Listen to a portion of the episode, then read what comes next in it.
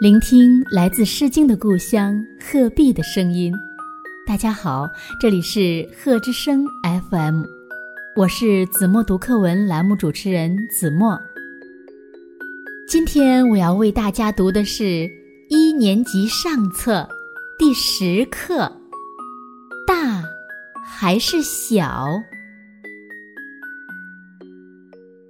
有时候，我觉得自己很大。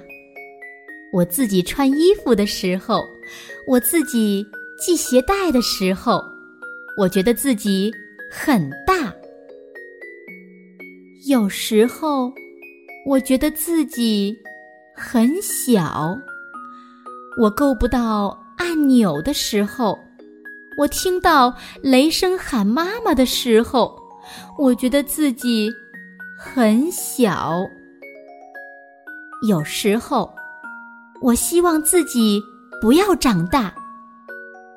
更多的时候，我盼着自己快点儿长大。用我的声音温暖你的世界，感谢关注贺之声 FM。